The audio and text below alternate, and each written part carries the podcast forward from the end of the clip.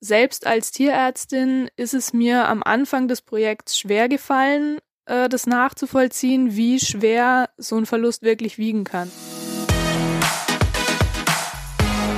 Pet Talks Klartext, der Interview-Podcast von Deine Tierwelt.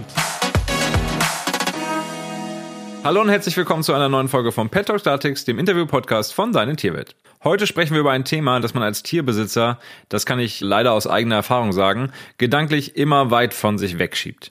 Den Tod des geliebten Haustieres. Viele Menschen fallen, nachdem ihr vierbeiniger Begleiter gestorben ist, in ein tiefes Loch. Die Strategien zur Trauerbewältigung sind dabei total unterschiedlich. Darüber habe ich, wie ihr euch bestimmt erinnert, im vergangenen Jahr mit der Tierärztin Marion Schmidt gesprochen. Heute habe ich sie wieder in der Leitung, denn aus ihrer wissenschaftlichen Arbeit zur Trauer ums Haustier ist inzwischen ein Buch entstanden, das jetzt kürzlich erschienen ist. Hallo Marion. Hallo. Marion, unter Tierbesitzern herrscht immer viel Verständnis darüber, dass jemand trauert, nachdem beispielsweise der Hund gestorben ist. Menschen, die kein Haustier haben, hingegen reagieren oft schroff und können die Trauer nicht nachvollziehen. Woran liegt das? Zum einen liegt das glaube ich, wirklich daran, wie du schon gesagt hast, dass diese Leute sich einfach sehr, sehr schlecht nur in die Welt von einem Tierbesitzer reinversetzen können, ähm, weil es ist ja schon nochmal was anderes. Also es gibt auch sehr, sehr viele Betroffene in einem Trauerfall um einen Menschen, die das auch überhaupt nicht schön finden, sage ich jetzt mal, dass äh, der Tod ihres Angehörigen, ihres Vaters, ihres Bruders, äh, auch Großeltern dann verglichen wird mit dem Tod von einem Hund. Also das hat für die etwas von Abwertung. Kann auch daran liegen, dass die sich natürlich aktuell in einer Trauersituation befinden, was es dann schwierig macht, äh, darüber zu kommunizieren. Aber ich glaube, es liegt tatsächlich wirklich daran, dass sich da großteils um eben nicht Tierbesitzer handelt und äh, die das einfach nur sehr, sehr schwer nachvollziehen können. Wahrscheinlich auch, weil sie sich noch nie damit befasst haben. Es ist ja so, dass ein Hund oder eine Katze inzwischen ja eigentlich wie so ein festes Familienmitglied ist. Ne? Also wie du gerade sagtest, andere Leute können es nicht verstehen, warum man es gleichsetzt mit dem Tod einer Oma oder eines Onkels oder so. Für Haustierbesitzer ist es aber ganz normal. Für Haustierbesitzer ist das absolut ja normal in Anführungsstrichen würde ich jetzt sagen. Aber ja, die empfinden das also wirklich so, weil äh, ich meine, du bist und oder warst ja selber Haustierbesitzer. Äh, es ist einfach so, dass die Haustiere mittlerweile wie Familienmitglieder ja zur Familie gehören. Was wäre denn der richtige Weg, um jemanden, der gerade um sein Tier trauert, durch die schwere Zeit zu helfen, Marion? Den richtigen Weg ist, glaube ich, schwierig zu sagen. Es ist natürlich so, dass das eine hochemotionale Angelegenheit ist natürlich. Deswegen ist auf jeden Fall anzuraten, sehr, sehr empathisch und mit mehr Herz als mit Verstand mit betroffenen Personen umzugehen es gibt da jetzt nicht wirklich die richtigen Aussagen, die man treffen kann. Ich glaube, es ist wirklich ganz wichtig, dass man äh, Zuwendung zeigt und vor allem Respekt und Akzeptanz zeigt den betroffenen trauernden Besitzer und Besitzerinnen, weil das, glaube ich, das ist, wonach die auch suchen. Also es will ja keiner in seinem Trauerfall irgendwie abgewertet oder belächelt oder irgendwie abfällig behandelt werden. Also ich denke, es ist wirklich ganz essentiell, Zuwendung zu zeigen und ja, lieb und nett zu den Menschen zu sein, wirklich. Aus deinem Forschungsprojekt, über das wir beim letzten Mal noch gesprochen haben, ist ja mittlerweile ein Buch geworden. Der Titel ist Nicht nur dein Tier stirbt. Worum geht's denn in dem Buch? Das Buch behandelt verschiedene Aspekte des Todes von Haustieren. Und es ist auch äh, aus mehreren Teilen aufgebaut. Also das hat einmal einen wissenschaftlichen Charakter, nämlich dadurch, dass es verschiedene Artikel beinhaltet von verschiedenen Fachleuten zum Thema. Also wir haben zum Beispiel einen Historiker, der über ja den historischen Hintergrund von der Trauer um Tiere zum Beispiel in der Antike schreibt oder von einem Bestattungsfachmann, ähm, der eben über die Bestattung von Tieren auch schreibt. Und äh, dann haben wir andererseits ganz, ganz, ganz viele Beiträge natürlich bekommen äh, aus dem Aufruf damals und ähm, aus diesen Zusendungen dann Zitatseiten gestaltet oder aus den Bildern eben Doppelseiten mit äh, den Tieren drauf. Also es ist eine gesunde Mischung sozusagen aus wissenschaftlicher Auseinandersetzung, was für den Kopf, und äh, dieser emotionalen Auseinandersetzung mit dem Thema eben über die Zitate und die Beiträge von äh, betroffenen Halterinnen und Haltern. Du hast es gerade schon erzählt, es gibt so ein paar künstlerische Einsendungen quasi ähm, von Menschen, die ihr Haustier verloren haben. Kannst du mal ein Beispiel nennen? Also was haben die Leute dir da geschickt? Das war sehr, sehr vielfältig. Ich habe mich wirklich sehr, sehr drüber gefreut, weil ich es nicht erwartet hätte, dass es doch so ja komplex ist, auch was die Leute Schönes schicken. Es waren größtenteils Fotos, also sowohl von den lebenden Tieren, wo ich mich sehr drüber gefreut habe, als auch von den verstorbenen Tieren dann, also in ganz unterschiedlichen ähm, ja, Phasen des Abschieds sozusagen. Also direkt äh, nach dem Einschläfern zum Beispiel oder dann zu Hause aufgebahrt wirklich, also mit Blumen, mit Kerzen auf einem Kissen zugedeckt, äh, so wirklich, wie man sich das vorstellt bei einem Menschen. Also das war sehr, sehr eindrücklich. Oder dann halt auch Fotos von äh, den Tieren, wie sie dann im Grab lagen, also auch in äh, Decken eingewickelt, kurz bevor eben das Grab wieder verschlossen wurde. Und dann halt auch ganz, ganz viele Fotos von den Urnen, von den Gedenkplätzen, von den Gräbern. Also das war wirklich äh, sehr, sehr liebevoll und sehr, sehr vielfältig gestaltet, was die Leute mir eingeschickt haben. Wie ging es dir damit? Also mir persönlich würde das, also jetzt, wo du davon redest, geht es mir schon nahe. Wie, wie ging es dir? Ging dir das nahe? Das ging mir auf jeden Fall nahe. Also das waren auch teilweise natürlich die Geschichten, die äh, dazu erzählt wurden. Also das war ganz, ganz äh, anrührend und wirklich eindrücklich, weil es auch so verständlich war dann auf einmal. Also ich muss ganz ehrlich sagen, selbst als Tierärztin ist es mir am Anfang des Projekts schwer gefallen, äh, das nachzuvollziehen, wie schwer so ein Verlust wirklich wiegen kann. Also ich saß wirklich die ersten 10, 15 Einsendungen, sage ich jetzt mal, saß ich da und ja, fand es schon ein bisschen überzogen, wenn jemand wirklich geschrieben hat, es ging mir so nahe wie ein Familienmitglied, da habe ich selber als Tierärztin auch gesagt, ja, okay, meinen die nicht so.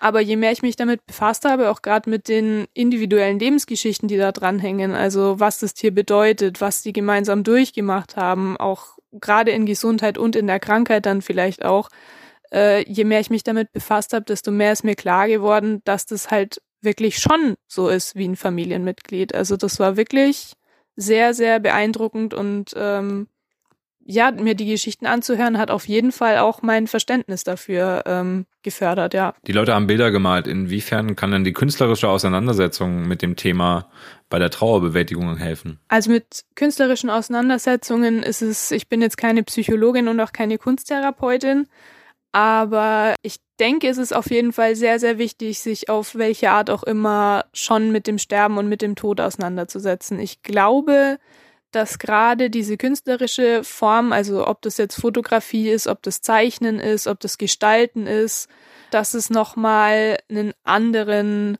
Zugang sozusagen bildet zu dem Thema, weil Kunst ja schon was ist, was weniger mit Kopf und Intellekt zu tun hat als mit Emotionen und Herz. Und äh, deswegen gehe ich davon aus, dass ja gerade diese Auseinandersetzung in dem Aspekt, wo es ja auch sehr um, um Emotionalität geht, sehr, sehr wichtig ist. Und die Leute, die nicht kreativ sind, welche Wege haben die? Also ich habe festgestellt, dass sogar, was heißt sogar, dass auch die Leute, die nicht kreativ sind, in dem Aspekt erstaunlich künstlerisch zutage äh, treten, weil es fallen ja auch schon so Sachen drunter wie, wie gestalte ich das Grab oder was möchte ich denn überhaupt? Möchte ich eine Bestattung, also eine Erdbestattung haben? Möchte ich eine Kremierung haben? Äh, wie soll die Urne aussehen? Wie soll die Gedenkstätte aussehen? Also das sind meiner Meinung nach auch so kleine Sachen. Man muss jetzt nicht ein Gemälde von seinem Tier malen oder irgendwie eine Collage gestalten oder so. Ich glaube, dass auch solche Sachen schon ganz, ganz viel ausmachen. Marion, hast du zurzeit ein Tier? Nee, zurzeit habe ich leider kein Tier, aber ich wünsche mir eine Katze. Hast du das Gefühl, dass du nach all diesen ganzen theoretischen Hintergründen, die du jetzt gesammelt hast, auch für dein Buch, langfristig dann irgendwann auch besser darauf vorbereitet bist, wenn dein Tier dann irgendwann mal stirbt? Puh, das ist eine schwierige Frage, weil ich zum Glück noch nie selber in der Situation war. Also wir hatten, ich bin auf dem Land aufgewachsen, aber wir selber hatten keine eigenen Tiere, sage ich jetzt mal. Ich bin ehrlich gesagt unsicher, ob es sowas gibt wie ja eine präventive Vorbereitung auf einen Verlust. Also ob man wirklich sagen kann, ich übe das im Voraus, damit es mich dann nicht so stark trifft, glaube ich nicht, dass das möglich ist. Also ich denke, dass auch ich, ähm, wenn ich eine Katze habe oder ja, die meine Katze verliere, dass ich dann sehr, sehr betroffen sein werde. Einfach weil so viele individuelle Faktoren da auch noch eine Rolle spielen. Und äh, unabhängig davon, ob ich jetzt ein Mensch bin, der sich gerne vorbereitet, dass es trotzdem im unmittelbaren Umfeld zu dem Tod des Tieres dass da so viel Sachen noch passieren können, unvorhergesehene Sachen passieren können, dass man sich gar nicht auf alles wirklich vorbereiten kann. Also letztendlich denke ich, dass jeder, auch unabhängig davon, ob er schon mal Tiere hatte oder halt auch nicht, von jedem Tod nochmal ganz anders betroffen ist. Und ich glaube auch nicht, dass man das vorhersehen kann oder sich darauf wirklich vorbereiten kann. Aber es muss einem halt bewusst sein, auch quasi zur Anschaffung des Tieres, so absurd es klingt, wenn man sich eine kleine Babykatze oder einen Welpen holt, dass das beschränkt ist, dass diese Tiere leider nicht so lange leben, wie wir es tun. Ja, das muss einem auf jeden Fall bewusst sein und es ist auch ganz wichtig, dass äh, Tierärzte die Halter zum entsprechenden Zeitpunkt, also wenn die Tiere dann äh, chronisch krank werden oder wenn sich ein Ende eben abzeichnet oder wenn eine schwierige OP bevorsteht, dass die Tierärzte dann das auch ansprechen, dass also das Risiko besteht, dass ähm, eventuell das Tier bald stirbt da ist es dann auch wirklich zwingend erforderlich, dass die betroffenen Halter sich ähm, ja mit dieser Möglichkeit auseinandersetzen, dass sie ihr Tier jetzt verlieren könnten. Hat auch wesentlich was mit äh, dem Tierschutzgedanken zu tun und dass eben den Tieren kein Leid entsteht. Marion, vielleicht zum Abschluss unseres Gesprächs. Du hast dich als Wissenschaftlerin und auch als Tierärztin viel mit dem Thema beschäftigt. Kannst du einen optimalen, in Anführungszeichen, Weg geben, ähm, wie man mit dem Tod seines Haustieres umgehen kann? Ein Königsweg für alle gibt's natürlich nicht, einfach weil das eine hoch äh, individuelle Geschichte ist. Aber ich bin der Meinung, dass man sich als Halter und Halterin auf jeden Fall ähm, mit dem Tod des, seines Tieres auseinandersetzen sollte, wenn dieser eben zu befürchten steht. Da geht es darum, dass man natürlich sein Tier nicht einschläfern will, dass es ja aber mit dem Tierschutz und mit dem Tierwohl eventuell nicht anders zu vereinbaren ist. Also sprich, wenn dem Tier Leiden oder Schmerzen entstehen, dass dann der Halter gezwungen ist, das Tier eben einschläfern zu lassen, auch wenn er das nicht möchte. Aber es geschieht dann eben zum Wohl des Tieres und damit muss ich mich auf jeden Fall auseinandersetzen im Vorfeld. Was ich auch noch wichtig finde, sind Überlegungen, was ich denn eigentlich danach möchte. Also, dass ich mir vorher schon mal Gedanken mache, möchte ich eine Kremierung, also eine Einäscherung, möchte ich das Tier bei mir zu Hause im Garten beerdigen, wie möchte ich das machen? Äh, einfach deswegen, damit man dann nicht so überfordert ist und eventuell Entscheidungen trifft, die man dann bereut. Also, dass man dann nicht im Nachhinein vor dem Tierarzt, der Tierärztin steht und äh, gar nicht weiter weiß und so gänzlich unvorbereitet ist. Also ich glaube, auch wenn man sich nicht auf den emotionalen Verlust so richtig vorbereiten kann, dass eine Vorbereitung auf die reine Sachlage auf jeden Fall nützlich ist. Und da müssen die Tierärzte eben auch äh, mithelfen und die Halterinnen und Halter dann entsprechend ansprechen oder halt auch aufklären. Wenn das geliebte Haustier stirbt, ist es für viele Halter genauso traurig wie der Tod eines menschlichen Familienmitglieds, haben wir gerade gehört. Wie Kunst dabei helfen kann und welche Strategien es sonst noch gibt, über die Trauer ums Haustier hinwegzukommen, darüber habe ich mit der Wissenschaftlerin und Tierärztin Marion Schmidt gesprochen. Vielen Dank fürs Gespräch, Marion. Ja, bitteschön, immer gerne.